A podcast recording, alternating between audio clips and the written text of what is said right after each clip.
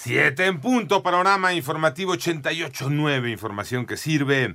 Yo soy Alejandro Villalbazo en eh, Twitter y TikTok, arroba mm, Villalbazo13. Es miércoles 23 eh, de agosto, Iñaki Manero. Vámonos con el panorama, en el panorama nacional, tras considerar que no existe un riesgo de fuga una jueza federal concedió al general Rafael Hernández Nieto, excomandante del 41 Batallón de Infantería de Iguala, el beneficio de llevar su proceso en libertad por el delito de delincuencia organizada relacionado con la desaparición de los 43 normalistas de Yotzinapa.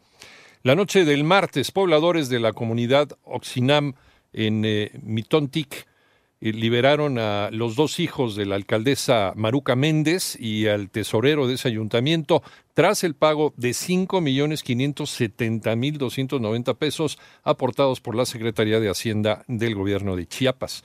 La Fiscalía de Sonora dio a conocer la captura de Sergio Armando N., alias el Checo o el Payaso, señalado como presunto responsable en el homicidio en 2021 del ex procurador estatal y ex aspirante a la presidencia municipal de Cajeme, Abel Murrieta, así como por lesiones calificadas por disparo de arma de fuego en contra de Lisette N., quien fue víctima colateral. Y el Departamento de Estado de los Estados Unidos actualizó su alerta de viaje para México y pidió a sus ciudadanos no viajar a los estados de Tamaulipas, Colima, Guerrero, Michoacán, Zacatecas y Sinaloa por la presencia del crimen organizado. Por su parte, el embajador estadounidense en México, Ken Salazar, señaló que el que no se hubieran sumado otros estados a la alerta de viaje es signo de que el trabajo entre los gobiernos de México y los Estados Unidos avanza, aunque aclaró esto no es suficiente. Una diputada del PAN reiteró que el Pleno del Instituto de Transparencia debe sesionar para desahogar pendientes. René Ponce. La diputada federal del PAN, María Elena Pérez Jan Cermeño, detalla que desde el pasado 5 de junio ha presentado 12 demandas de amparo en contra del acuerdo emitido por el Pleno del INAI, mediante el cual se suspendieron los plazos y términos para resolver los recursos de revisión o quejas a partir del 10 de abril y hasta que el Pleno pueda sesionar, pues carece del quórum mínimo legal necesario de cinco comisionados. La legisladora recuerda que desde enero pasado ha formulado diversas solicitudes de acceso a la información para que el INSABI, Segalmex, Liconza, Diconza y la Auditoría Superior de la Le informen sobre diversos asuntos. Por ello destaca la necesidad de que se permita sesionar al Pleno del INAI con solo cuatro integrantes. Para 88.9 Noticias, René Ponce Hernández. Estados Unidos solicita por primera vez un panel laboral contra nuestro país por mina del Grupo México. María Inés Camacho.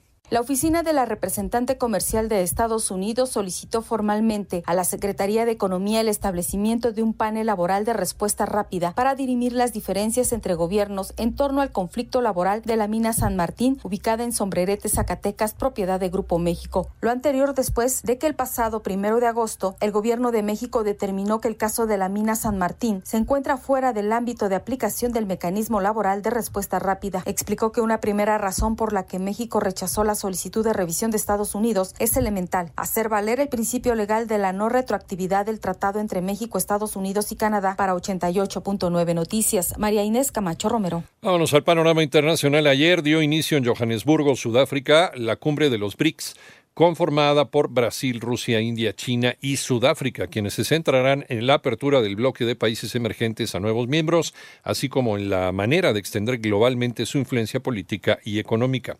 En Argentina, al menos 56 personas fueron detenidas por una serie de saqueos a supermercados que comenzaron el fin de semana en las provincias de Córdoba y Mendoza, informa el ministro de Seguridad de la provincia de Buenos Aires, Sergio Berni, al destacar que se extendió una psicosis también por la capital.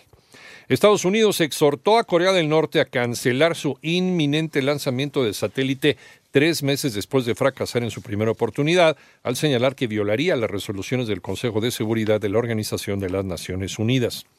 India se convirtió hoy miércoles en el primer país en llegar con éxito en un descenso suave cerca del polo sur de la Luna, a unos días de que una sonda rusa se estrellara al intentar esta misma operación. Panorama informativo.